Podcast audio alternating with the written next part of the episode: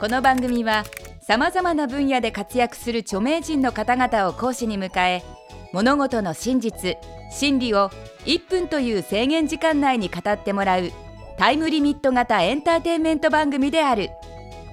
講義スタートから1分が経過するとたとえ話の途中でも強制的に講義は終了となってしまう。極めてシビアな番組です。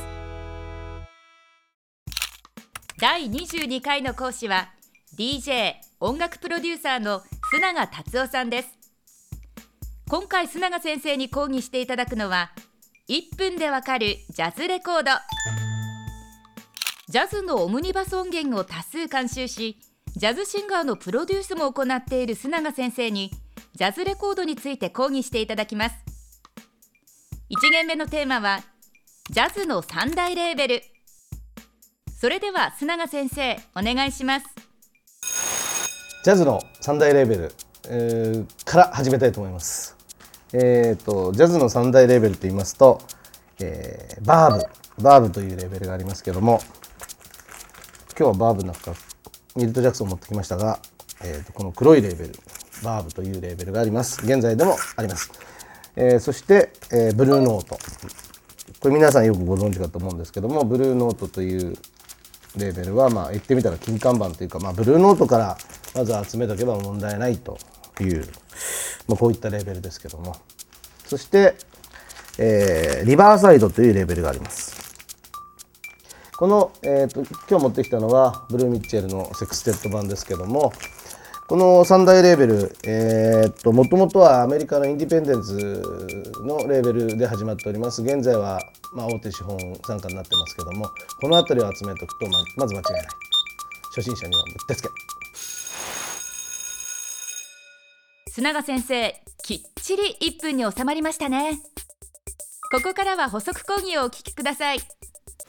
ャズの何たるか分かる分かろうとしたらもしかしたらこの3大レベルの代表作を聞いた方が分かるのかもしれないですけどね。僕らは DJ なんでちょっと順番が違うんですけど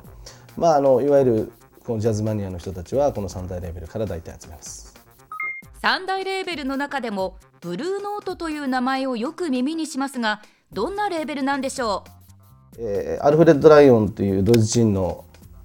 プロデューサーが始めたレーベルなんですけどもでミキサー、えーと、名エンジニアリングのミキサーで、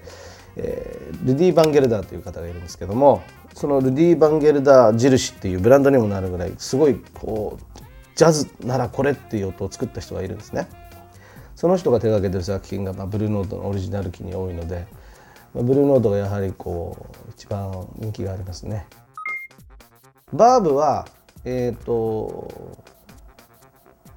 後期になるとあの例えばライブラリ音源みたいなものあとその面白いものだと,、えーと、レースの音とかの実況中継とかそんなレコードもあったりするのでブルーノートのようにそのジャズに特化したレベルではなかったりします。リバーサイドはちょっと音色にムラがあってまあそういった意味ではそのリバーサイドの完全コレクターっていうのはあんまり聞いたことないですね。そのブルーノートはいますよ。完全コレクター、えー、テレビで一度見ましたけどブルーノートの、えーと、全部売り渡したい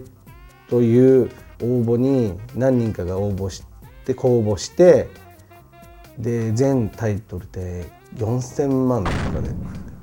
買ってたのかな、うん、あそんなぐらいかかるんだと思いましたけど。自分はやっぱそのレーベルっていうよりは曲によるので音の好みはやっぱりブルーノートですけどうんとと特にどのレーベルだからっていうことはないですね、えー、DJ 的なやっぱチョイスの仕方があるので、はい、本日の講義はここまで。須永先生ありがとうございました。それでは本日のポイントをおさらいしておきましょう。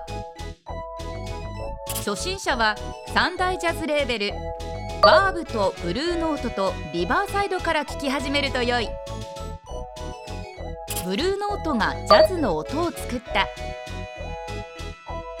ブルーノートのレコードを完全にコレクトすると4000万円くらいかかる。次回の講義は賢いジャズレコードの買い方についてです。テレビスマイル1分でわかる大学。本日はこの辺で閉校。